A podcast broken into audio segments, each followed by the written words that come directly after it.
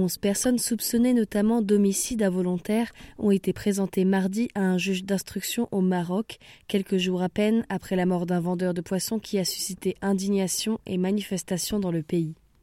Moussine Fikri, âgé d'une trentaine d'années, est décédé vendredi soir, écrasé par le mécanisme de compactage d'une benne à ordures dans la ville côtière d'Al-Osema, au nord. Il tentait alors de s'opposer à la saisie et à la destruction de sa marchandise, de l'espadon, une espèce interdite à la pêche à cette époque de l'année. Les circonstances atroces de sa mort ont provoqué une vague de manifestations populaires à Al-Asema, dans la région du Rif, et les rassemblements de moindre ampleur dans d'autres grandes villes. Le roi Mohamed VI avait très vite ordonné une enquête minutieuse et approfondie sur le drame. Mardi, quelques jours à peine après les faits, le procureur général du roi à Al-Osema a annoncé avoir déféré devant le juge d'instruction onze personnes pour faux en écriture publique et homicide involontaire suite au décès de Moussine Fikri. Parmi elles figurent deux agents d'autorité cadres du ministère de l'Intérieur, le délégué de la pêche maritime, le chef de service de la délégation de la pêche maritime et le médecin-chef du service de la médecine vétérinaire, a précisé le procureur dans un communiqué relayé par l'agence de presse officielle MAP.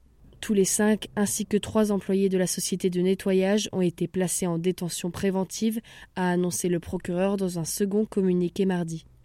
Les enquêteurs ont établi que le chauffeur de camion avait reçu un signal d'un ouvrier de la société du ramassage des ordures d'alimenter la benne tasseuse en électricité, alors que Moussine Fikri était monté avec plusieurs personnes à l'arrière de cette benne pour empêcher que ces poissons n'y soient chargés, selon le parquet.